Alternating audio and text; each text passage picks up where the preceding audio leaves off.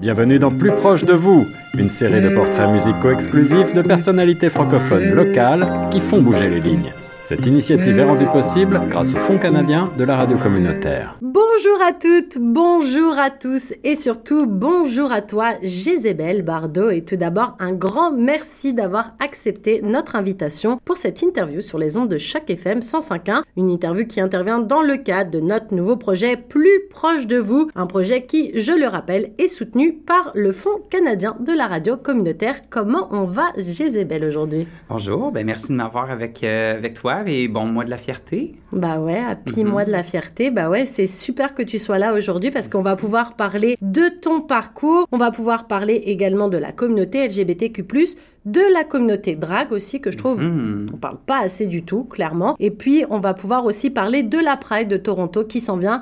Et apparemment, cette année, elle est un peu différente pour toi parce que tu vas pouvoir célébrer vraiment sans travailler pour une fois. Donc, on va pouvoir parler de tout ça. Mais avant tout, Jézébel, est-ce que tu pourrais te présenter pour les auditeurs de Choc FM 105.1 qui peut-être te connaissent pas encore? Ben donc, euh, moi, c'est Jezabel Bardot. Euh, souvent en anglais, je vais juste par Jezebel. Des fois en français, c'est plutôt Madame Bardot, mais je suis la drag queen francophone de Toronto, originaire du Québec, élevée en Ontario francophone, un, un gradué de l'école de la résistance, école secondaire Le Caron à Penetanguishene. Et donc, euh, c'est ça, je suis drag queen francophone à Toronto depuis maintenant presque 9 ans. Et puis, c'est un plaisir d'être ici, puis de, de- de naviguer les termes et les, les, les, les, les discussions autour euh, de Pride, de la fierté, puis de vous faire découvrir euh, le drag. Bah oui, parce que comme je le dis, je trouve que c'est un, un petit monde qui est pourtant très grand quand on en fait partie, mais quand on est à l'extérieur, on a l'impression que c'est juste des spectacles par-ci, Mhm. par-là, que c'est juste des personnes qui se déguisent et puis qu'il y a juste rien d'autre autour de ça, alors qu'il y a vraiment beaucoup plus derrière et tout. Donc on va pouvoir en reparler et puis moi, ça me fait plaisir parce que je trouve que voilà, il y a des choses pour lesquelles l'éducation c'est important. Ce qu'on apprend à l'école c'est cool, mais ce qu'on apprend en dehors des lignes un petit peu, ce qui fait partie de notre vie de tous les jours, et ben c'est important justement. Donc merci vraiment euh, d'être là aujourd'hui avec nous. Ben écoute, c'est un livre ouvert, puis merci à, à- à toi aussi de, de- de me permettre de me donner l'occasion de parler un peu de, de moi puis de mon monde, parce que souvent, euh, tu sais, on, on- on le voit, puis c'est sûr qu'on va en parler plus tard, là, mais tu sais, dans les médias, puis on voit tout ce qui se passe autour euh, des dragues, et puis euh, il y a comme un petit mouvement anti-drague, anti-LGBT comme c'est là. Puis je pense que la, base de ça vient parce qu'on n'a pas la chance de connaître l'humain derrière le personnage, et puis euh, si je peux peut-être faire ouvrir des yeux pour certaines personnes, ça, c'est un grand plaisir. Donc, merci de la plateforme. Et puis, je pense qu'à chaque fois qu'on a une perruque sur la tête, il faut, faut en profiter pour ouvrir les yeux des gens puis de, de, de parler des bonnes choses. Exactement. Et tu disais justement, on connaît pas assez les personnes qui se cachent derrière tout ça. Donc nous, on va pouvoir apprendre aussi à te connaître un petit peu Mhm. plus, euh, Jezebel. Est-ce que tu pourrais nous parler un petit peu de ton enfance, des bons souvenirs que tu avais quand tu étais petite et justement des, des trucs qui te reviennent? Alors des fois, je dis un souvenir, mais ça peut être plusieurs. Si tu en as plusieurs qui te viennent en tête, je vais pas te dire « Coupé, on a dit juste un seul !»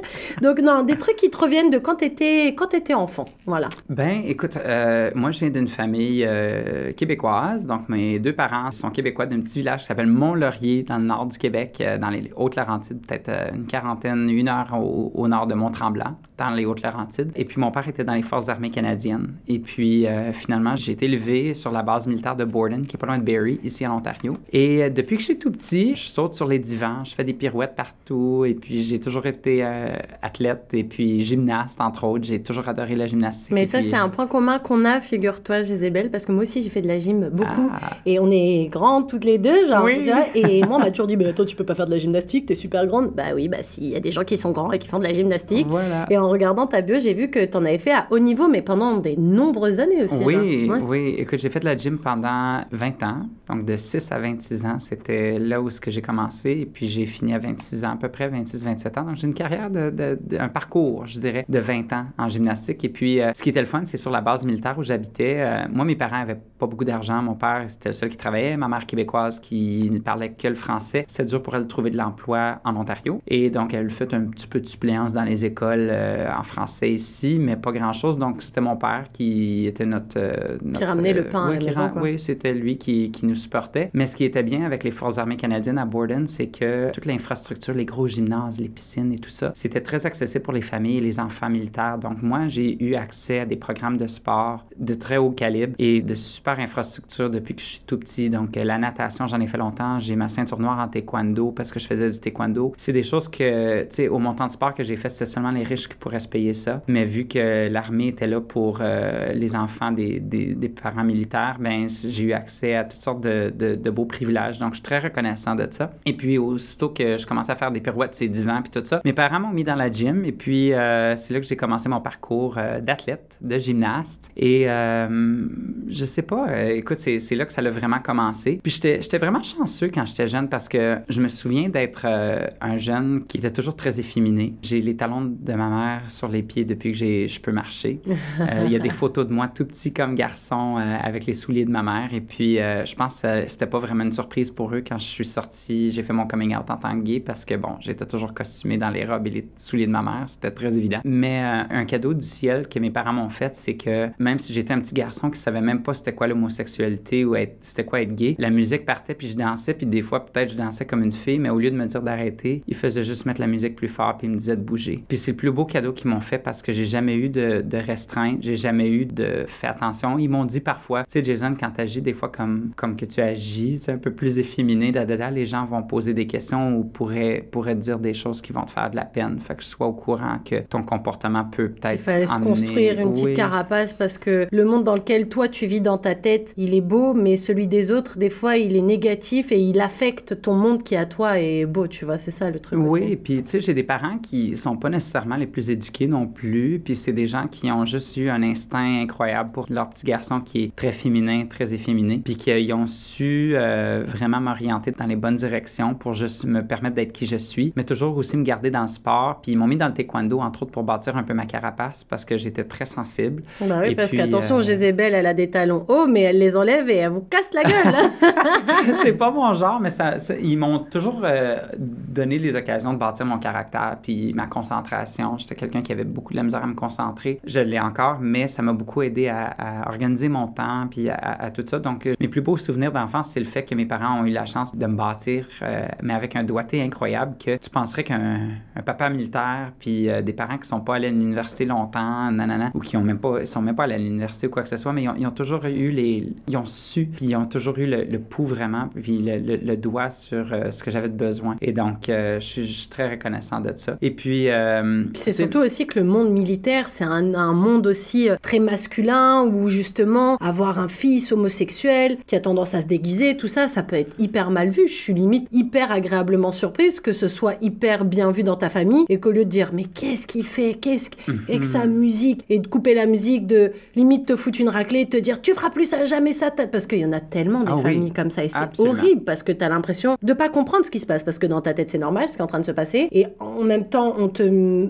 on met la réflexion de c'est pas logique de faire ce que tu es en train de faire alors que là limite on remet la musique plus fort et on dit allez mon fils juste amuse-toi vis ta vie je trouve que c'est limite j'en ai des frissons de le dire tellement je trouve c'est beau en fait parce que dans certains milieux et d'autant plus le milieu militaire c'est très fermé quand même les mentalités en général Absolument. Puis, tu sais, j'en, ai vu. Écoute, les, mon, la famille militaire, euh, tu sais, quand t'es, t'es dans les forces armées, ta famille devient tes collègues. Et puis, mon père joué sur des équipes de baseball. Et puis, c'était très communautaire. Les équipes venaient chez nous pour des barbecues après ça. Puis, moi, je sortais avec les talons de ma mère. Puis, les gens riaient. Puis, c'était pas, tu sais, je faisais le show. Puis, je faisais le clown. Moi, je savais pas. Mais c'était dans, dans l'amour. Je sais que c'était dans, dans le bien. Puis, je suis très chanceux qu'ils m'ont pas, euh, tu sais, chicané ou, tu sais, donc. reprocher la personne que tu étais en fait ben hein. exactement. Puis oui, peut-être qu'il était peut-être un petit peu gêné, je sais pas, mais euh, ils m'ont toujours juste laissé être qui j'étais puis découvrir qui je suis. Donc pour eux, quand j'ai fait mon coming out, c'était pas une très grande surprise. Et euh, ensuite, quand je suis devenue drag queen et j'ai commencé à faire ça, c'était non plus pas une surprise. C'est sûr qu'ils m'ont toujours bâti ma carapace, dit de faire attention, entoure-toi de bonnes personnes, mais euh, jamais ce qu'ils m'ont mis les freins sur rien. Et mon grand frère aussi. J'ai un grand frère, il s'appelle Jeff. Euh, il a trois ans de plus que moi. Puis euh, il a toujours été mon plus grand supporter. Je me souviens à un moment donné quand j'étais jeune, l'école élémentaire à Borden, Académie Lapinède, euh, qui à l'époque, euh, je sais pas,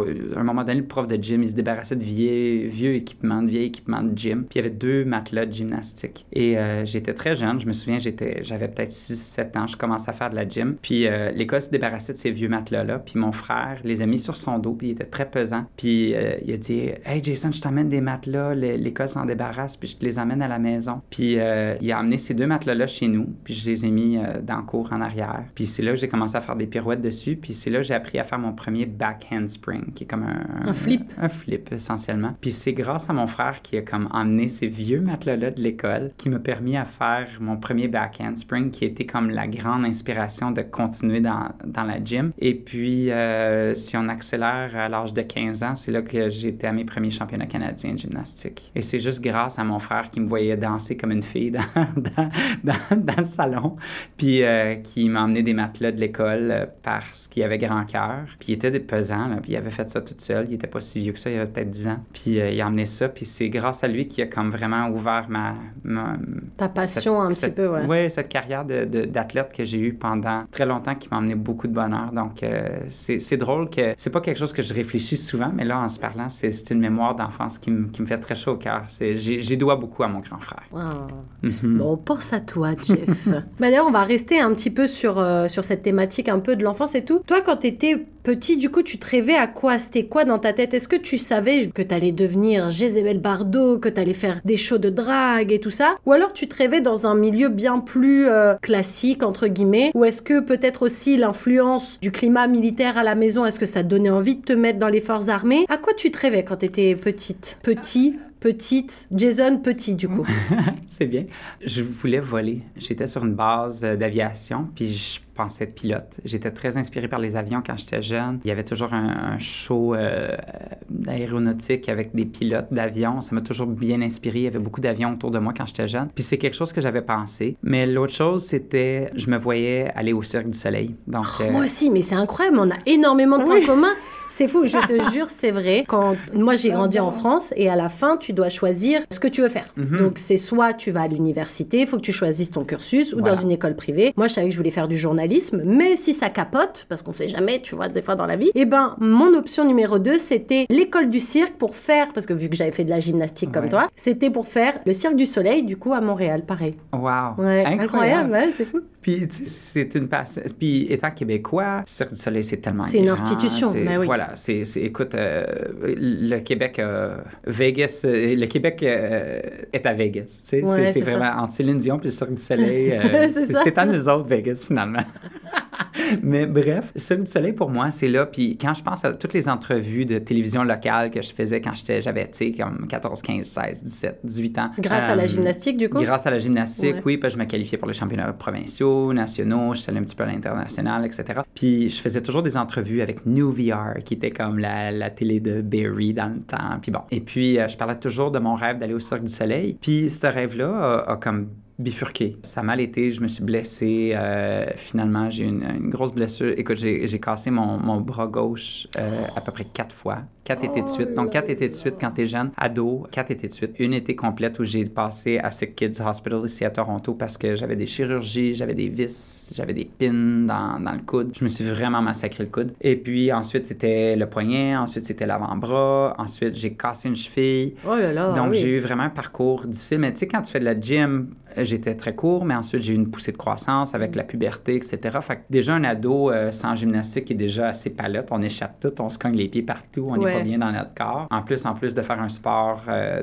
à haut niveau. Et puis le, le, fait aussi que la gym ce soit un sport d'impact aussi. Oui. Quand on fait des réceptions, toi, tu t'es cassé plein de trucs. Moi, je me suis fait des entorses horribles aux genoux. Genre, j'ai une trentaine d'années, mais j'ai les genoux d'une dame de 65 ans, je oui. pense, tu vois. c'est, un, un, sport qui est très, euh, très difficile sur le ouais. corps. Et puis, donc, euh, Cirque du Soleil, écoute, moi, j'avais un rêve d'aller dans Allegria, qui était un show que j'adore du Cirque du Soleil, surtout au niveau du tumbling et puis euh, de la barre fixe, etc. Puis finalement, c'est comme, c'était plus trop dans, dans le portrait pour moi. J'avais plus nécessairement le corps pour faire ça. Puis aussi, c'était une époque où euh, mon père, c'est, il a une grosse chirurgie dans son dos. C'est un homme qui faisait du sport, il était plongeur dans l'armée, il a plongé pour aller euh, sauter en bas des gros navires euh, militaires, puis aller réparer des trucs en dessous, puis un, un, plongeur dans, dans l'armée. Mm-hmm. Il a fait du sport toute sa vie, de la gym aussi, mais de le voir, une chirurgie dans le dos, quatre vis, deux tiges, puis de voir comment l'armée a pris soin de lui avec un fonds de pension, avec de l'appui pour lui puis sa famille, ça m'a beaucoup inspiré parce que j'avais des amis qui étaient au Cirque du Soleil, puis autant que c'est une bonne compagnie qui prend soin de ses employés puis ses de artistes. Ses artistes ouais.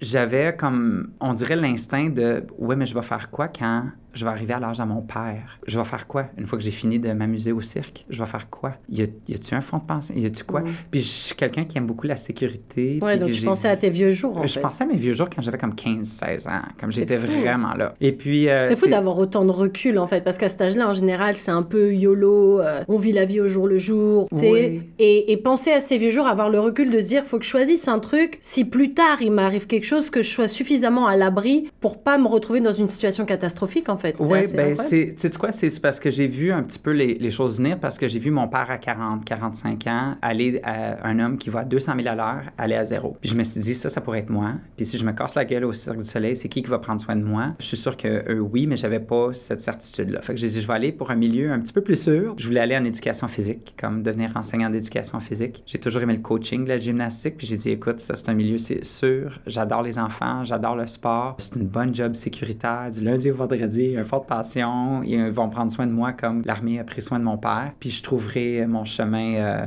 mon petit cirque du soleil éventuellement. Puis je savais jamais que ça allait venir en forme de drague, mais c'est essentiellement euh, fast forward, c'est essentiellement ce qui est arrivé. J'ai commencé à enseigner en éducation physique, puis ensuite c'est quand je suis déménagé à Toronto que j'ai découvert euh, le monde de drague dans le village gay, c'est à Toronto, que j'ai dit oh mon dieu ces drag queens là sont fabuleuses, puis je peux prendre tout mon bagage d'artiste, de gymnaste, de jeunes qui faisaient de l'impro secondaire, puis de tout mettre ça, puis voilà mon nouveau sport. Et donc euh, j'ai trouvé mon équilibre de passion en enseignement, puis de mon petit monde sécuritaire, puis j'ai ma passion de mon petit cirque du soleil à toutes les fins de semaine que je peux vivre à travers de Madame Barteau. Donc euh, voilà. Mais justement, tu l'as quand même, euh, enfin, tu as quand même mis quelque peu les pieds dans l'éducation parce que moi, en préparant un petit peu, j'ai vu études en psychologie du sport à l'université de Sudbury. Donc, tu as quand même tenté l'aventure, comme on dit en fait. Oui, ben, écoute, je suis allé à Sudbury parce que, un, le programme était là. Il y avait aussi Ottawa, puis ça m'aurait pas fait de mal aller à Ottawa, mais j'aime, j'aime la nature, j'aime le nord, et puis euh, je trouvais ça, je voulais absolument étudier en français. Pour moi, c'est un incontournable. Mes parents m'ont fait un autre très beau cadeau. Puis que c'était, ils m'ont jamais interdit l'anglais à la maison, mais étant québécois, francophone, en Ontario, en milieu minoritaire, ils voulaient quand même que j'ai une maîtrise du français. Puis pas que je le perde, parce qu'il y a tellement de, de, gens qui le perdent quand ils sont en milieu minoritaire. Fait qu'ils m'ont toujours, tu sais, j'ai fréquenté l'école euh, en français euh, élémentaire, secondaire. Puis je voulais continuer ça à l'université. Puis j'ai dit, écoute, l'anglais, je l'ai attrapé comme la grippe, à travers euh, du sport, à travers des amis, à travers des films. Puis, puis à travers ta vie, puisque quand on est en situation minoritaire, en général, bah, c'est comme tout, hein, ça s'attrape, comme tu dis, comme la grippe. On le chope par-ci, par-là, ne serait-ce que pour aller acheter un café, on a besoin de parler anglais. Mais dans ton fort intérieur, dans ton toit, au fond de ton petit cœur, c'est le français qui bat, en fait. Mais c'est ça. Fait que j'ai toujours voulu euh, étudier euh, en français, donc c'est de là pourquoi j'étais à Sudbury. Puis le programme était excellent, était de très bonne renommée, en fait, euh, même si aujourd'hui, l'Université Laurentienne est pratiquement en faillite et puis est en déclin incroyable, c'est quand même un programme qui est de très grande renommée à cette université-là. C'est la psychologie du sport. Et puis, c'est quelque chose qui m'a longtemps, longtemps. Puis, je, je, l'utilise en monde d'éducation tout le temps. La psychologie du sport, c'est de travailler en équipe pour obtenir une performance ultime. Puis, que ce soit un groupe d'enseignants, que ce soit euh, des artistes ou peu importe, ou des athlètes. Ça fonctionne pareil. Voilà. Puis, ça s'adapte. Donc, je l'utilise dans tous les aspects de, de, de, ma vie. Et donc, justement, tu, tu arrives à Toronto. Ça, c'est quelle date quand tu arrives ici? Ouf. Euh, écoute, j'ai commencé peut-être 2013, 2014. Ça fait à peu près une dizaine d'années maintenant, parce qu'on est en 2023, donc on va dire c'est une bonne dizaine d'années. Autour de ça, oh my gosh, le temps va vite. Puis je suis tellement pas bon avec les dates. En passant, je suis atroce avec les dates. Faudrait que. Tu sais quoi, c'est j'aime pas Facebook, mais c'est à peu près la seule chose qui m'aide à m'organiser dans le temps. un que... timeline de ta vie. Je sais, j'ai commencé. J'ai voulu enlever un compte Facebook à un moment donné. J'étais comme, oh my gosh, je suis jamais là-dessus. J'ai assez ça. Puis finalement, j'ai dit, il faut que je la garde parce que sinon, je vais plus me rappeler de rien. Ben oui, puis même, ça garde des photos aussi incroyables où tu es tagué dessus. Bon, ça, c'est bon, c'est mauvais côté, hein, forcément, mais du coup, tu peux retracer deux, trois trucs. Donc, 10 ans, il y a 10 ans, donc tu arrives à Toronto. Dans quel euh, état d'esprit tu arrives à Toronto? Est-ce que tu dis, waouh, c'est une, une, nouvelle vie. Toi, tu étais Enfin, tu viens de euh, Mont-Laurier, ça n'a rien à voir. Après, tu passes à Sudbury. Sudbury, c'est cool, mais c'est pas Toronto non plus. Mhm. Donc, dans quel état d'esprit t'arrives à Toronto réellement? C'est une bonne question. Pour moi, Toronto, c'était la libération totale. Étant un jeune qui a toujours été gay dans le coin de Penetanguishene, Borden, Barrie, les occasions, ce qu'on allait à Toronto, puis que je voyais des gens de différentes couleurs, que je voyais des gens gays, lesbiennes, je voyais le drapeau arc-en-ciel en ville, même si je out, je voyais ça comme, hey, c'est là qu'il faut que j'aille pour être moi-même. ouais. Puis ça a été dur un petit peu au secondaire quand j'ai fait mon coming out. C'est sûr que, tu sais, à l'époque, euh, c'était le début des années 2000. C'était un petit coin. Euh, c'était...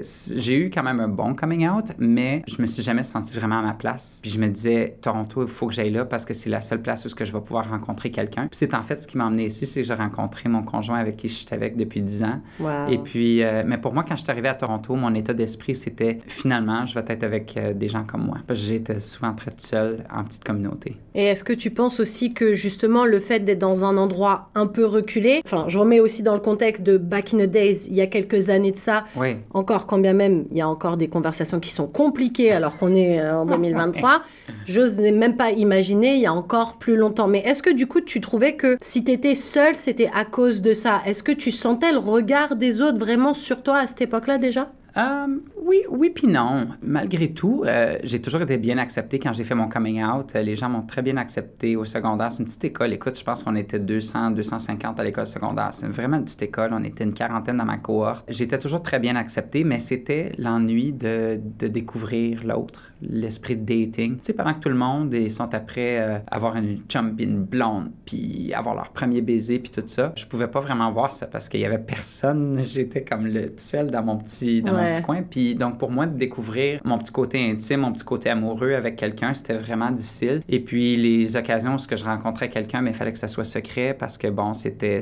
mal vu. Et donc, euh, c'était un temps assez difficile de se découvrir. Puis, je pense que c'est la réalité pour plusieurs personnes gays, lesbiennes, transgenres, euh, surtout en petit milieu. On se sent vraiment tout seul. Et puis, notre, notre développement, si tu veux, euh, de la personne, de découvrir l'amour, il y a comme un grand délai là-dedans. Puis, c'est pour ça mm. que des fois, nous autres, en gays, on se parle, puis on se dit, on est donc bien bébé, tu sais, on est des gars de 35, 40 ans, puis on agit comme des petits, petits niaiseux de 20 ans. Oui, parce que ça a pris plus de temps parce au final. C'est quoi, finalement, on arrive à l'âge où ce qu'on a, puis là, tu as un petit peu d'argent, un petit peu de lousse, tu peux sortir, ben tu vis ce que tu as. Comme... ta deuxième jeunesse, entre oui, guillemets. ta deuxième adolescence, tu sais. Fait que c'est la réalité pour beaucoup de gens de la communauté. Tu sais, tu te dis, ouais, mais pourquoi ils sont tout le temps dans les bars? Mais tu sais, quoi, on vit parce qu'on n'a pas eu la chance de vivre nécessairement quand on était ado, tu sais, puis de découvrir. Moi, c'est le même que je le vois, là, mais en tout cas. Mais donc, du coup, tu arrives à Toronto, tu découvres un petit peu. Est-ce qu'il y avait quand même une communauté LGBTQ, quand tu dans ton coin à toi de, de pays, ou alors tu as vraiment, ça t'a sauté au visage et tu t'es dit, ah, enfin, je fais partie d'une communauté qui existe et qui est représentée surtout? Euh, ben, en fait, quand je suis arrivé à Toronto, c'était. Oui, il y avait une petite communauté là où j'étais. J'avais des petits amis, puis toute la kit, puis on, s'entendait mais dans le temps. Il y avait aussi pas les réseaux sociaux, puis il n'y avait pas de cellulaire. Fait que c'était plus dur de, de, de, Écoute, on avait MSN Messenger, tu te souviens ouais, de ça? j'ai ça avec les whiz. Oui, oui, c'est ça. Puis, tu sais, euh, l'Internet, euh, ça prenait le dial-up. Écoute, j'ai 36 ans, mais tu sais, c'est comme. Euh, oui, moi, je C'est pas la même réalité. C'est pas la même réalité, ouais. Tu te connectais, puis il fallait que tu dises à ta mère euh, Bon, bah, je prends l'Internet parce que ça coupe le téléphone. Tu te oui, c'est ça. ça?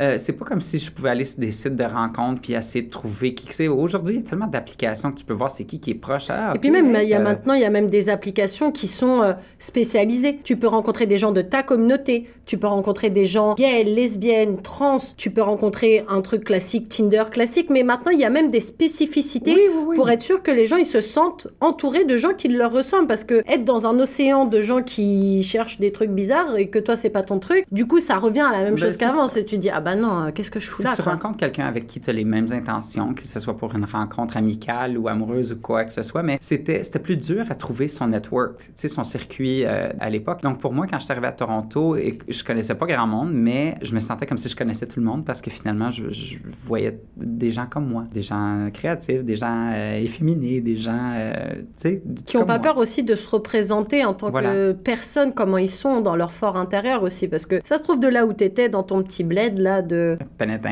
Impossible à prononcer pour moi. Penetang. Penetang.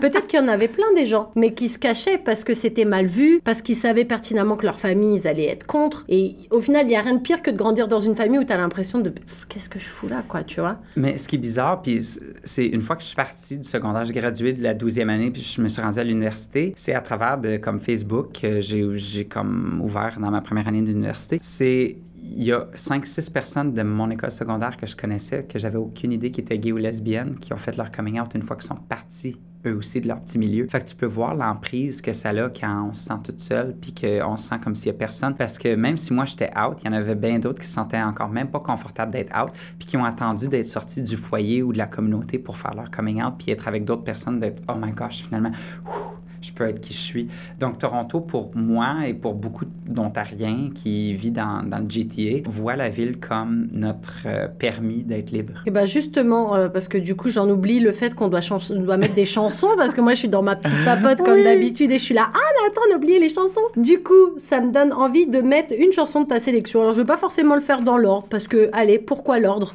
Voilà. Ne faisons pas l'ordre. OK. Moi, j'ai envie de passer une chanson et encore une fois, un point commun qu'on a ensemble, ma chanson préférée de Charles Aznavour qui s'appelle Comme ils disent. Est-ce que tu peux nous dire pourquoi elle fait partie de ta sélection musicale? Écoute, Charles Aznavour numéro un, c'est le grand de la musique française, c'est le grand de la musique en général.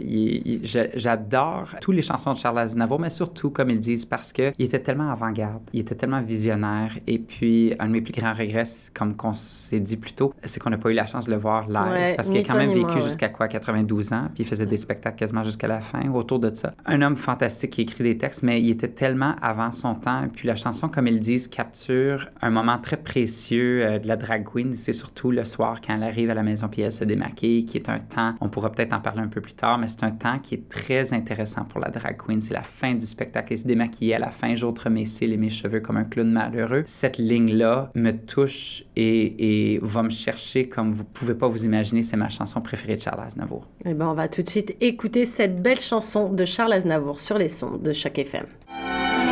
J'habite seul avec maman dans un très vieil appartement, rue Sarrazate. J'ai pour me tenir compagnie une tortue de Canaries et une chatte.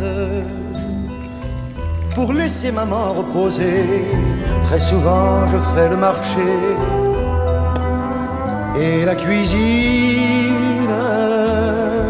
Je range, je lave, j'essuie. À l'occasion, je pique aussi à la machine. Le travail ne me fait pas peur. Je suis un peu décorateur, un peu styliste. Mais mon vrai métier, c'est la nuit je l'exerce travesti. Je suis artiste, j'ai un numéro très spécial qui finit en nu intégral. Après striptease, et dans la salle je vois que les mâles n'en croient pas leurs yeux. Je suis un homme, comme ils disent.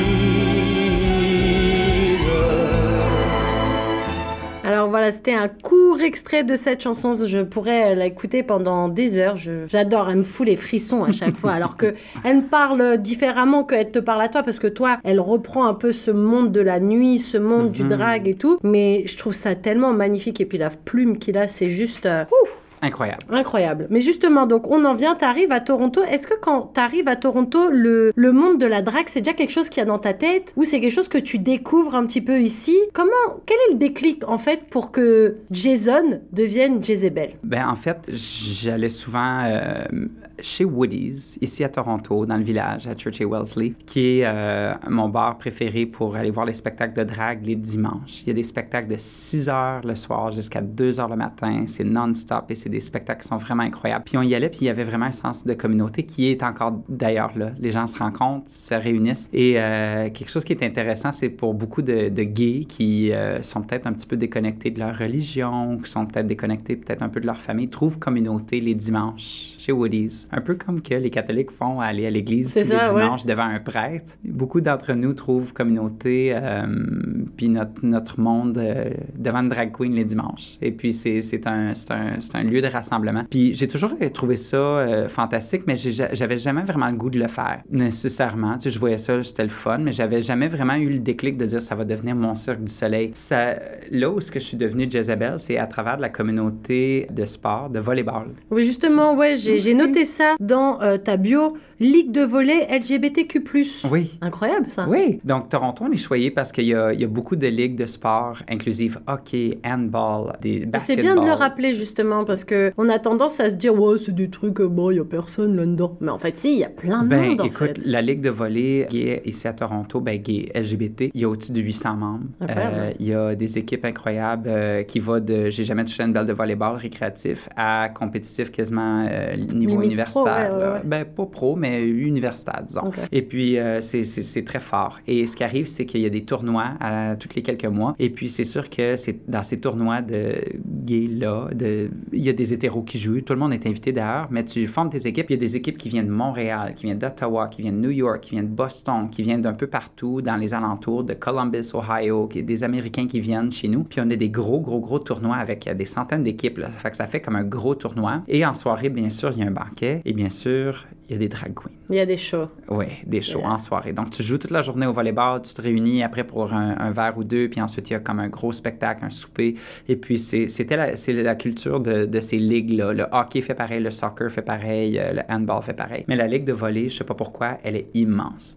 Et euh, ce qui arrivait, c'est que je voyais tous ces spectacles de drague-là, puis des fois, c'était des drag queens professionnels, puis des fois, c'était des gens de la ligue qui se maquillaient pas trop, qui se costumaient pas trop, mais qui se mettaient une perruque sur la tête pour faire rire les gens avec un spectacle. Puis j'ai dit, c'est là que je vais comment. Je veux, faire un numéro de drague. Et puis je veux, le faire, mais je veux vraiment bien le faire, puis je veux impressionner les gens, puis je sais que je serais capable de le faire. Puis j'ai choisi de le faire une année où ce que la ligue de volleyball était un peu dans un temps euh, difficile avec euh, la membriété, avec les, gens de, de la ligue, parce qu'il y a eu des changements de politique. Il y a eu euh, des gens très haut placés dans la ligue qui auraient peut-être dit des commentaires qui étaient vus comme racistes, etc. Puis là, ça s'est mis à se bitcher bien comme faux sur Facebook. Puis en tout cas, la- Ça fait la- toute une, tant- tout un pataquès oui, c'est ça. Puis la ligue que j'aimais tellement, on dirait qu'il y avait tellement de, de, de bitchage puis de niaisage, puis les gens s'engueulaient tout le temps sur les réseaux sociaux, puis c'était plus rendu le fun. Puis j'ai dit, je vais prendre l'occasion de ce tournoi-là pour faire un bien cuit, tu sais, un roast. Et moi, j'ai toujours adoré la comédienne Joan Rivers, et donc j'ai embauché une drag queen pour euh, me maquiller, me costumer, me mettre en Joan Rivers, et puis j'ai écrit un sketch de comédie d'une vingtaine de minutes pour aller niaiser ceux qui nous ont fait chier toute l'année Ouais, c'est ça. puis de vraiment venir décortiquer toute cette, cette bisbouille, puis ce bitchage-là, puis ces bagarres-là qui se passaient les réseaux sociaux. Puis c'est drôle parce que j'ai toujours adoré Joan Rivers, et puis elle a le tour de prendre une, catastrophe ou quelque chose qui semble catastrophique, puis le décortiquer, puis nous faire rire. Donc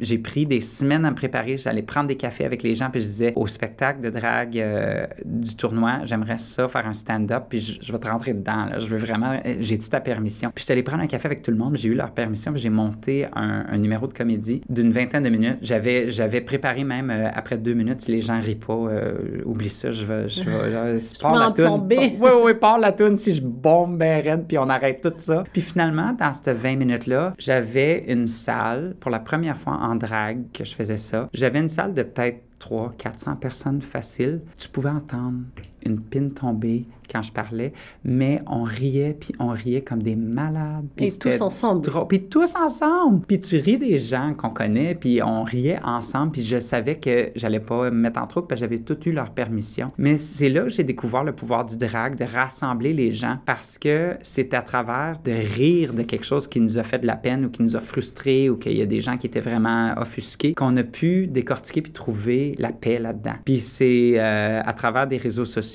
puis des gens qui ont pris des vidéos que... Le bouche à oreille, c'est de- fait un petit peu. oui, ben c'est ça. Puis c'est là où ils ont dit, ben, hey, Joan Rivers, hey, on, on te connaît pas, toi, on t'a jamais vu faire du drag. Tu fais J'ai dit, écoute, moi, j'ai fait ça juste pour une fois pour faire rire les gens. Puis finalement, euh, entre bouche à oreille, puis entre des contacts, ben, je suis à Woody's, euh, ça va faire comme 9 ans que je fais du drag, là, finalement. Mais alors attends, parce qu'à ce moment-là, on te rencontre sous les traits de John Rivers. Mhm. Ton nom de scène, c'est Jezebel Bardot. Oui. À quel moment tu dis Oh, ça y est, j'ai la bonne idée, ça va être ça mon nom d'artiste Ben, c'est ça. Je, je savais que j'allais. Écoute, euh, moi, je- ensuite, quand, quand on m'a invité à faire euh, un show chez Woody's à, à la John River, j'ai refait comme un sketch, j'ai préparé des numéros, etc. Et puis, c'est ma drag mom, finalement, ce qui est une amie à moi, donc euh, Divine Darling, qui est ma drag mom, ce qui est mon mentor, finalement. C'est un ami, c'est quelqu'un que je voyais dans les spectacles longtemps. Puis, c'est à elle aussi que j'ai demandé de m'aider à créer. Et puis qui euh, t'a donné la force aussi pour, euh, pour pouvoir te dire Ok, ben on peut le faire en fait. Oui, ben c'est ça. Puis qui avait les costumes, qui avait tout, puis qui a dit, ben oui, t'es capable, t'es capable, t'es capable, qui m'a aidé. Et puis, euh, c'est elle qui m'a donné le nom Jezebel, parce que j'allais pas faire du Joan Rivers tout le temps. Puis j'ai dit, hey, j'aime ça, j'aimerais ça continuer à en faire. Euh, je me sens en pouvoir. C'est là que j'ai réalisé que ça pourrait devenir mon nouveau sport pour remplacer la gym, la carrière de gym qui m'a tellement fait de la peine de laisser ce côté cirque du soleil-là, ce rêve-là. Ouais, le, le trou qui, que, que la gym avait laissé au fond de toi, tu trouvais quelque chose pour le le combler. Pour le combler, bah ouais, c'est ça. Donc, le, le, drag est devenu mon nouveau Cirque du Soleil. Et puis, euh, Jezebel est, est, venu là. C'est moi, mon nom de garçon, ben, c'est Jason. Donc, J.J. Jezebel. Et puis, Bardot, ben, c'est parce que, écoute, en tant que francophone, même si je suis québécois, Bardot française, je voulais euh, un clin d'œil à la francophonie, en quelque sorte. Et puis, ma mère s'appelle Edith, fait que je voulais pas aller vers le Edith Piaf. Piaf.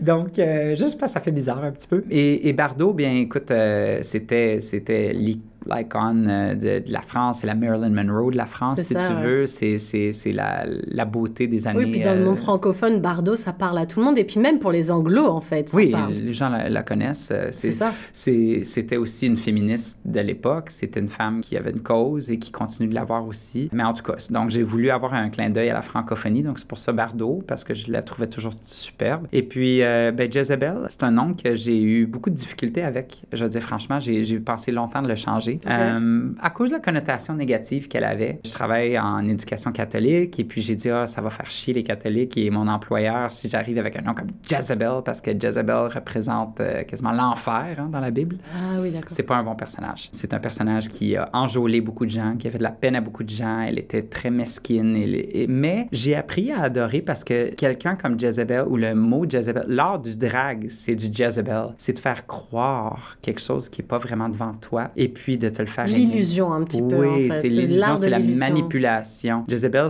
elle était très manipulatrice. Et l'art du drag, c'est de manipuler. Moi, pour un numéro de 3, 4, 5 minutes, je veux te transporter. Puis même si t'es pas censé euh, aimer le drag et aimer les gays, aimer tout ça, parce que c'est de la sodomie et c'est tellement méchant. Et que c'est mal vu. Et c'est mal vu, etc. Moi, je vais te le faire aimer pour la durée de mon numéro. C'est très Jezebel, ça. Donc, l'art du drag est très Jezebel. Donc, j'ai trouvé à aimer ça de ce côté-là et moins euh, j'ai commencé à lire à propos d'elle, puis tout ce qu'elle avait fait dans le Vieux Testament, puis tout ça, puis c'est pas très rose, c'était pas très beau, mais l'art d'être euh, quelqu'un qui va te manipuler à croire quelque chose qui est, qui est beau, mais qui devrait pas l'être, c'est, quelque chose que j'ai beaucoup apprécié, puis j'ai beaucoup appris à, aimer, puis que j'ai accepté. Alors, rien à voir, mais je vais lancer la deuxième chanson, parce que c'est une chanson que tu m'as dit que tu aimais beaucoup. C'est une chanson de Ginette Renault. Ah. Je ne suis qu'une chanson. Alors, explique-nous pourquoi elle fait partie de ta sélection Qu'est-ce qu'elle fait vibrer? Pourquoi elle fait vibrer ton ah, cœur? C'est surtout la fin de cette chanson-là. Elle est tellement émotive. Et puis la drag queen, elle est, elle est émotive. On est émotif en tant que drag queen. On est passionné. Puis je connais pas une chanson qui est plus grande et qui est pas plus dramatique que cette chanson-là. Les paroles de ce texte-là sont absolument incroyables. J'adore Ginette Renault. Puis la musicalité de cette chanson-là est incroyable. Puis si je pouvais avoir une piste sonore qui me suit partout, ça serait celle-là. Eh ben, on va tout de suite faire écouter ou réécouter cette chanson Je ne suis qu'une chanson de Ginette Renault. Ce soir, je ne me suis pas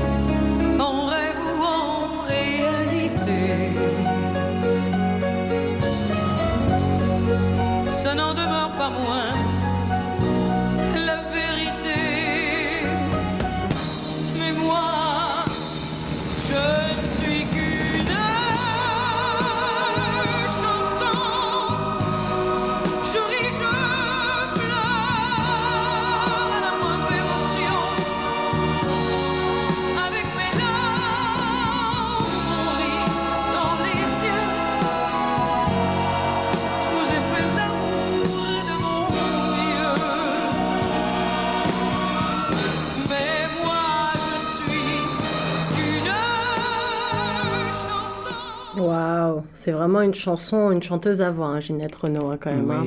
Elle chante incroyablement, j'avais oublié. Mais cette chanson me parle, en fait. Quand tu m'as donné ta sélection, j'étais là, mais qu'est-ce que c'est que cette chanson-là? Je, je suis pas sûre. Et en fait, si, si, bien sûr, elle me parle, cette chanson. mais euh, tout à l'heure, tu disais que euh, quand tu as choisi ton nom, Jézébel, ça allait euh, faire chier les gens du conseil scolaire où tu travailles parce que Exactement, c'est ça aussi ta vie. C'est pas Ouais. juste les shows. Jézébel, c'est le personnage que tu t'es créé en tant que drague. Mhm. Mais dans la vie de tous les jours, c'est Jason. Et quand Voilà. tu te lèves le matin et que tu vas travailler, bah c'est pas forcément les strass, les paillettes, euh, les robes à frou tout le temps. Et, et justement, mais c'est important aussi d'en parler parce que pour plein de gens, les drag queens, c'est des gens qui sont travestis, qui sont travestis toute leur vie. C'est des gens bizarres. Ils aiment bien se s'habiller avec des robes. Tu vois tous les préjugés un peu pourris qu'on a et qui Oui. restent et qui malgré 2023 encore, je le répète, qui ont ce truc dans la tête à se dire mais, mais tous les matins, elle se met du fond de teint.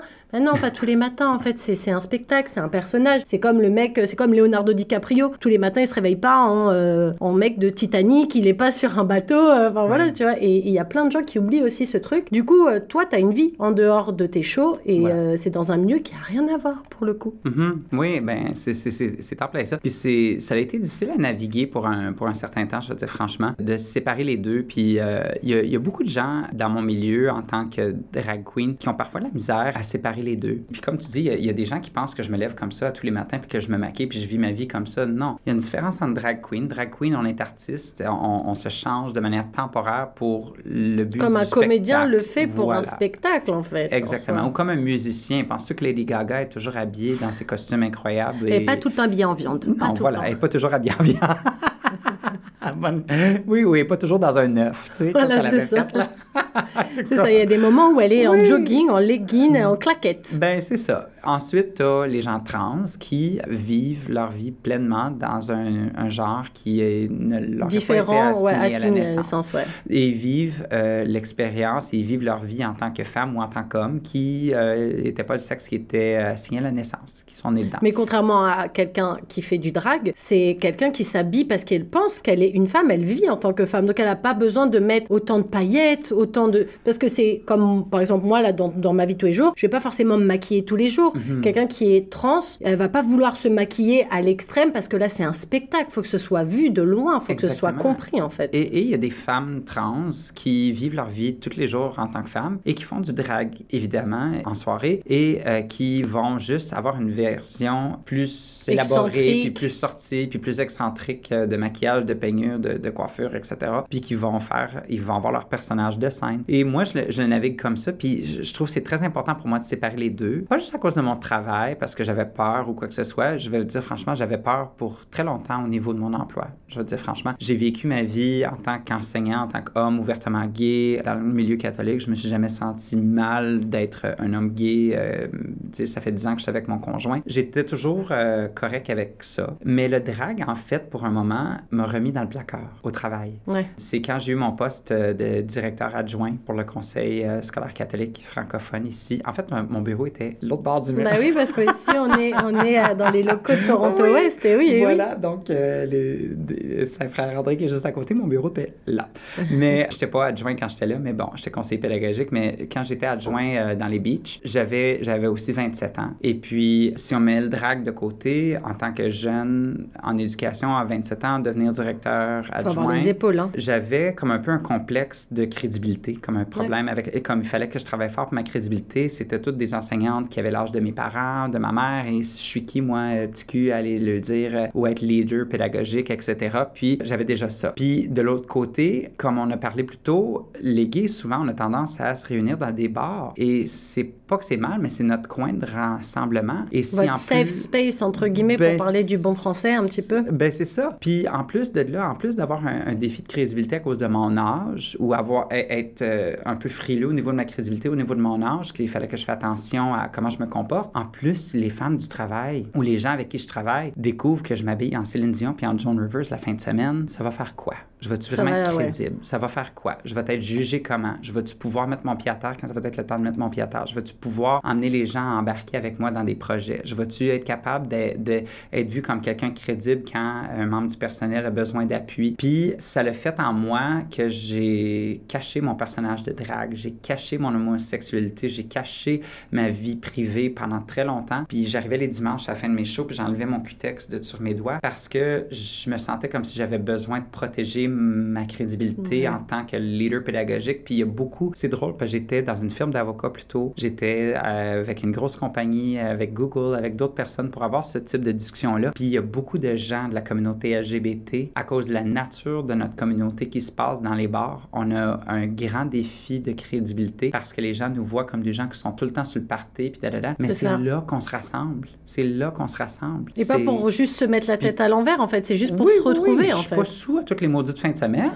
Comme, tu sais, je suis là parce que mes amis sont là, puis on, on se rencontre. Oui, je prends un verre ou, tu sais, c'est le. Mais comme tout le monde le fait, en fait. Mais voilà, mais, mais à cause qu'on est vu... euh, catalogué, quoi. Oui, catalogué, puis le drag, c'est la débauche, puis c'est la langue sale, puis c'est la sexualité, puis tout ça. On C'est est, ça. on est vraiment mal vu. Fait que beaucoup d'entre nous, les, les gays en- qui cherchent à avancer dans le milieu professionnel, puis dans des postes de leadership, on a souvent un, un- un petit complexe au niveau de notre crédibilité, puis on est souvent, on, on se check, puis on, on va se remettre dans le placard pour... euh, S'assurer la tranquillité, en fait. oui, ben c'est ça. Puis il n'y a rien de mal à dire, OK, il faut que je fasse attention. Même les hétéros le font. Vous faites, euh, tout, tu sais, tout le monde fait attention de comment est-ce qu'il se présente, puis l'image qu'on dégage. C'est ça, C'est absolument normal. normal. Mais encore plus quand tu fais partie de notre communauté, parce qu'il y a tout un stigma autour de qui est-ce qu'on est. Mais Euh, comment tu faisais pour raconter ce que tu faisais de tes week-ends? Parce que du coup, tu faisais déjà des shows à ce moment-là. Oui, ben je, je- Tu montais. j'en ai jamais vraiment fait la promotion ou tu sais, Ouais. je disais euh, que je j'ai rien fait la fin de semaine, mais ce qui était super drôle par exemple, c'est que je faisais mes spectacles en tant que Jezebel puis je voyais des mamans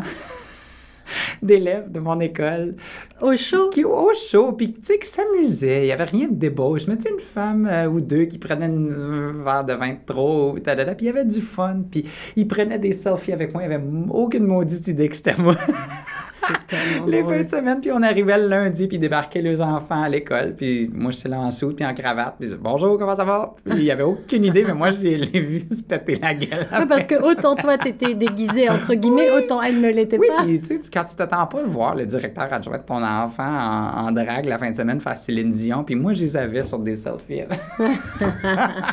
fait que c'était drôle, tu sais, puis c- c'était tout dans, dans- dans le respect, mais en fait, c'est euh, ce qui m'a permis de faire un peu un deuxième coming out au travail. C'est à travers euh, d'alliés, c'est à travers d'autres enseignants, entre autres un homme qui joue de la musique, puis qui a dit Écoute, Jason, je sais que tu fais du drag, on t'a vu sur CBC, on t'a vu sur Radio-Canada, on t'a vu euh, dans, des, dans des soirées, puis nanana. Puis euh, parle-moi donc de ça. Puis juste son intérêt au travail, que j'ai. Là, j'étais comme Ah shit, j'y parle, j'y fais quoi? J'y parle Ouais. dessus, j'ai dit dessus, je vais-tu être dans le trouble si je dis ça, da da da da. Je dis Ah oui, c'est vrai, c'est moi, nanana. Puis j'y ai parlé, puis il dit Tu sais, euh, Jason, tu fais rien de mal. hein. Ouais, t'es pas obligé de te Il cacher. dit, oui, fait. comme lui, il fait des, des spectacles de musique avec ses amis euh, la fin de semaine, puis il s'habille avec son côte de cuir, puis il Ouais. fait du gros rock, puis nanana, puis il joue du Guns N' Roses ou whatever. Il dit, tu fais rien différent que moi, t'as as le droit en passant. Puis c'est ça qui me dit comme, maudit, t'as raison, j'ai le droit, moi aussi, de faire, de, de vivre mon art, puis de vivre qu'est-ce que je fais, puis d'avoir une vie à l'extérieur, puis d'être d'être dans un bar gay là, à, à faire la, la fofolle. J'ai le droit de ça, j'ai le droit à ma vie privée. C'est sûr, je me garde une gêne, puis c'est pas comme si j'en fais la promotion aux enfants, puis je leur raconte toute ma vie. Mais, euh, Mais comme les adultes ne racontent pas toute leur vie aux enfants. de la même plus, en affaire, fait. exactement. Et puis, c'est à cause de lui que j'ai dit, ben, tu sais quoi, peut-être que je vais comme pas enlever mon cutex après un show. Puis j'ai gardé mes ongles roses, ou j'ai gardé mes ongles rouges, ou whatever. Puis là, les gens, ils disaient, ah, mais qu'est-ce que tu fais avec des ongles de fille? Ben, je disais, ben, c'est pas des ongles de fille, c'est mes ongles, puis je les aime. Puis je fais du théâtre. Puis, tu connais Céline Dion? Ben oui, ben j'aime ça, euh, faire assemblage. Ah, ok, t'es drag queen. Ah, ok, cool. Puis là, les jeunes, ils retournent faire du soccer. Ça finit là. Ouais. Mais Parce qu'en lui- fait, plus tu t'en fais une montagne, plus pour toi, elle est dure à monter en fait cette montagne. Alors que quand tu arrêtes de t'en faire une montagne, bah en fait c'est juste une petite dune et tu surfes de l'autre côté. C'est même pas une dune, c'est une vague. Tu la surfes et elle finit en et c'est fini en fait. C'est exact. Oui. Et puis, mais c'est grâce à, un homme hétéro qui a juste ouvert la porte à la conversation. Tu sais, des fois quand on parle d'alliés dans la grande acronyme LGBTQ2S, oui, mais le A pour allié, souvent les alliés, on, vous pensez ou les gens hétéros qui veulent être puis venir protéger les, gays les lesbiennes dans notre cause puis les trans, etc. T'as pas besoin d'être l'épée qui va venir donner le coup final. on a besoin d'un bouclier. C'est, ça, être allié. Puis c'est de juste des fois dire, écoute, t'es protégé, t'as, t'as le droit. Puis parle-moi de toi. Puis si moi je te juge pas, il y en a d'autres comme moi qui te jugeront pas non plus. Donc voilà. sache Et que c'est OK, euh, J'y dois beaucoup. Puis il était pas le seul, mais c'était un qui m'a beaucoup ouvert la porte à juste me poser la question, ben parle-moi de toi. Puis je t'ai intéressé. Puis juste ça, ça l'a fait une montagne de différence. Puis c'est ce qui m'a permis de faire quasiment comme un deuxième coming out quand j'avais à peu près 27-28 ans. Tu sais. Mais tu disais tout à l'heure, quand on parlait de la chanson de euh, Charles Aznavour, qu'il y a un moment très important, c'est le moment de l'entre-deux, le moment où tu enlèves justement tout ce, tout ce maquillage, la perruque, tout ce qui fait ton déguisement, parce que ça Mhm. reste un déguisement, puisque dans ta Oui. vie, quand tu te lèves le matin, t'es pas comme ça. Mhm. Et que tu reprends les traits de Jason. Tu disais que c'était un moment un peu spécial. Est-ce que tu peux nous expliquer un petit peu pourquoi? Oui, ben, euh, tu sais, quand, quand t'es drag queen, euh, on est une boule disco, hein? On est rassembleur un petit peu. Puis je prends mon rôle de drag queen de manière très sérieuse, que t'es le centre un petit peu de la soirée. Puis quand t'animes une soirée, c'est pas à propos de toi, même si c'est moi le plus maquillé, le plus déguisé, etc. C'est pas à propos de moi, c'est à propos des autres. Et puis, ce qui arrive pour, euh, eh ben, ce qui est très normal pour les drag queens, ce que j'ai vécu, c'est quand j'habitais ici au centre-ville de Toronto, je finissais ma semaine de travail le vendredi. Et puis, j'avais même pas besoin d'inviter mes amis. Ils faisaient juste arriver chez nous, la porte débarrée, ils rentraient avec une bouteille de vin, des bières. Et puis là, on se ramassait euh, facilement 10-12 chez moi dans mon petit condo. Puis euh, moi, je me maquille, puis je me prépare à faire mon show parce que j'avais mes shows les, les vendredis, les samedis à Woody's, etc. Et puis les gens commencent à arriver, puis c'est toi le centre de l'attention. Puis tu Ouais. rassembles tout ce beau monde-là. Puis là, l'énergie. Tu deviens comme l'attraction, en fait, Oui, ce c'est ça. Puis écoute, je peux pas me maquiller n'importe où, fait que le party est chez nous, fait que tout le monde rentre chez nous, puis c'est toi qui l'énergie commence à bâtir. Ben là, il arrive 10 11 heures, ben on quitte chez moi, on s'en va chez Woody's, là tu arrives au club avec toute ta trolley d'amis. Ben là c'est les gens veulent des selfies avec toi, renforcement positif hein. Là ton téléphone fait bing bing bing bing bing, ah ton thème c'est le fun da da da. Les gens te donnent de l'argent parce qu'ils te donnent du tip quand tu fais du drag. Les gens te donnent de la boisson parce que tu peux boire gratuitement quand tu veux quand t'es drag queen, t'es maquillé, tu, tu- Oui, t'es sous ton le- personnage, oui, oui, en ben, fait. C'est ça. Puis tout le monde, ils veulent, te- ils veulent de ton attention, de toi. Tu fais ton show, on te donne encore plus d'argent, de renforcement positif. Et puis là, il arrive 2 heures le matin, tes amis sont bourrés, sont partis avec les autres. Puis toi, ton show est fini. Puis là, ton énergie est bâtie. Ouais, t'es fatigué. 7, 8, 9, 10, 11, minuit, 1 heure, 2 heures, le bar est fermé. Tu arrives chez toi, il est 2 heures, 2 heures et demie, 3 heures. Tu te démaquilles, Et là, il y a plus ce truc-là. il y a le silence. Ouais. Puis là, t'es toute seule. Puis là, t'es pas belle. T'es Pas aussi belle, en tout cas. Ben, t'es t'es plus belle, puis t'es démaquilles. T'es plus belle, tu deviens beau. T'es même pas beau encore nécessairement parce que t'as les cheveux tous défaits, puis là, t'as encore, même si tu mets du noir, euh, tu mets du démaquillant, t'es encore. t'es comme, t'es comme, genre dans l'entre-deux, puis en plus de ça, en plus, si tu bois, ben t'as l'effet de l'alcool Ouais. là-dedans, fait que tu sais, en fin T'as de le soirée, down un petit peu le de fin de soirée. Un petit peu, voilà. Ouais. Et puis, je trouve la chanson d'Aznavour, tu sais, j'autre mes cils et mes cheveux comme un clown malheureux, veut, veut pas, ça se vit ça à la fin d'une soirée de drague, et c'est pour ça qu'il y a toutes les gens qui font du drag, surtout de manière régulière, professionnelle, c'est de s'entourer de bonnes personnes puis de savoir qui sont tes amis parce que même si, écoute, je suis tellement chanceux de finir. Moi, je finis tout le temps mes shows à minuit. euh, moi, je- mon show commence, mais mon conjoint va se coucher puis il m'envoie toujours un texto. euh, J'ai fait de la lasagne, euh, c'est dans le frigo, mets ça à, à 400 dans le fourneau puis euh, endors-toi pas. Tu sais, c'est- oublie pas ça. Fait que j'arrive chez moi puis au lieu d'être triste puis d'être Il y a quelqu'un qui attend à la maison, Il y a- quoi. il y a quelqu'un qui attend à la maison ou même s'il est pas là ou il est parti en voyage ou quoi que ce soit ou en voyage d'affaires, je suis ancré dans qui je suis puis je me cherche pas puis je me je suis pas seule. Et puis il y a beaucoup de drag queens qui sont peut-être pas en couple, qui ont de la misère à naviguer un peu leur vie amoureuse, surtout avec toute cette belle attention là en tant que drag queen. Puis là quand tu redeviens gars, Plouf, le soufflet, il retombe. t'as- plus d'attention, puis même s'il y avait des beaux petits bonhommes, puis des beaux gars avec qui tu cruisais pendant la soirée, ben, ils sont pas là à 2 h le matin pour te voir te démaquiller. Ils sont partis avec l'autre gars qui était, qui Dans était plus beau que toi dans la soirée. Puis toi, tu es responsable de tout leur bonheur de cette soirée-là. Puis tu dis, Colin, je suis responsable d'avoir rassemblé tout ce beau monde-là. de Et leur puis avoir donné profite une même super pas. soirée. Puis là, moi, je me retrouve tout seul, puis je suis tout seul, puis je suis laid, puis je suis pas belle. Puis là, le téléphone, il, il, il te fait là. renforcement Ouais. positif de ding, ding, ding, ding, ding. Puis en plus, là, en plus, tu t'es planté, puis tu as fait de quoi, puis t'as quelqu'un qui arrive et dit Ah, elle est donc ben conne, elle est donc ben pas belle, elle. Oh, que ça peut, ça peut déraper rapide et tu te sens vraiment tout seul. Et puis c'est- un temps, je trouve que la chanson de Charles Aznavour, euh, comme ils disent, euh, capture, parce que ça capture les hauts. Tu sais, quand ils vont Le sortir haut et et on le se lapide. euh, et puis, on, se- on,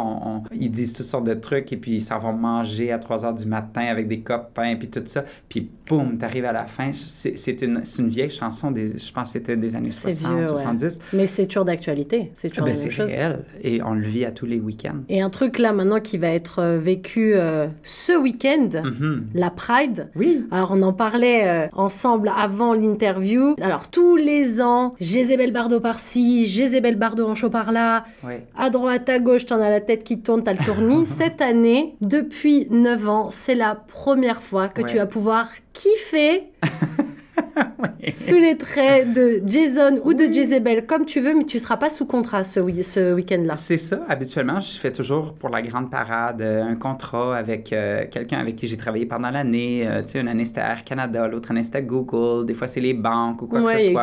Bank, il y a eu pas mal de trucs, ouais. Oui, puis j'ai- j'ai fait des beaux partenariats, puis c'est des partenariats riches que j'adore, etc. Cette année, je fais mon petit show régulier du vendredi et samedi à El Convento Rico, qui est le bar latino ici à Toronto. Sur College, ouais. Oui, c'est ça. Donc, un bar qui ça fait 31 ans qui existe. Et puis. C'est euh, génial d'ailleurs, si un jour vous avez l'occasion, moi j'y suis déjà allée, euh, c'est incroyable, les choses sont top, l'ambiance est géniale. C'est pas forcément LGBTQ+, euh, comme il y a tout le monde. 50-50. C'est très latino en plus pour le coup, donc la musique est vraiment dansante, c'est cool cool. Enfin bref, si vous avez l'occasion de sortir, et ben allez-y, puis en plus vous verrez Jézébel en show. Voilà, donc c'est c'est moi depuis maintenant trois ans qui est là tous les vendredis, samedis en tant qu'animatrice. Des fois, je fais de la danse, mais j'anime tous les soirs. Et puis, euh, cette année, je me suis consacrée euh, à juste continuer ma fin de semaine comme que je fais d'habitude. Et puis, dimanche, où je travaillais souvent très tôt jusqu'à très tard, cette année, je me suis dit, je me gâte et puis je veux juste être dans les rues avec tout le monde, puis de Marcher, défiler. marcher, euh, marcher avec mon chien, mon conjoint. C'est l'anniversaire d'une de mes nièces, donc on va en profiter pour aller la voir un petit peu pendant la journée. Puis ensuite, je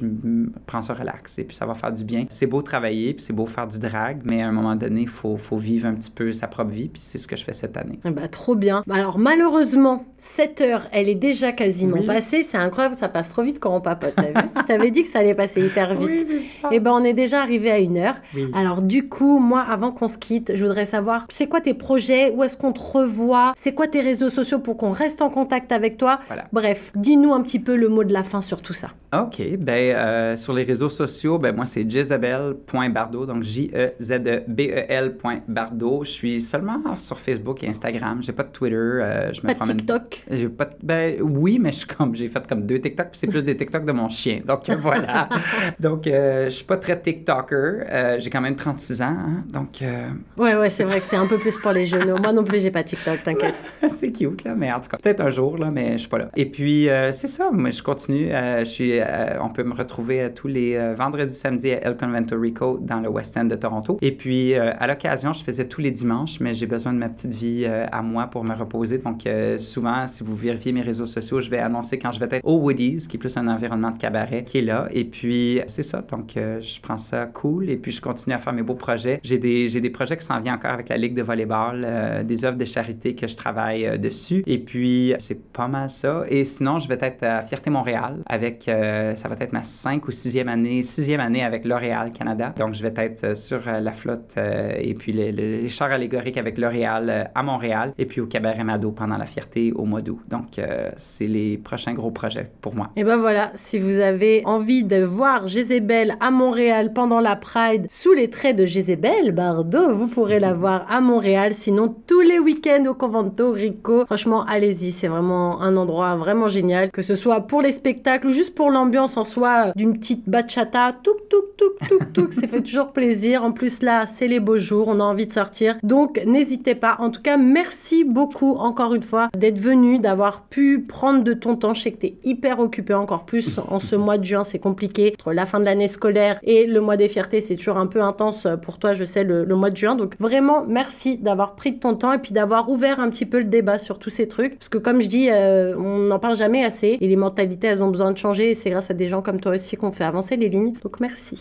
Ben, merci à toi de permettre aux gens de découvrir le monde du drag. Eh ben, Merci. écoute, un grand merci à toi. C'était donc Nathalie Salmeron dans Plus proche de vous, un projet qui, je vous le rappelle, est soutenu par le Fonds canadien de la radio communautaire. Et pour faire plaisir à Jézébel, on mettra enfin Céline Dion, le blues du businessman. à bientôt. J'ai du succès dans mes affaires. succès dans mes amours. Je change souvent de secrétaire. J'ai mon bureau d'une tour, d'où je vois la vie à l'envers, d'où je contrôle mon univers. Je passe la moitié de ma vie en l'air, entre New York et Singapour. Je voyage toujours.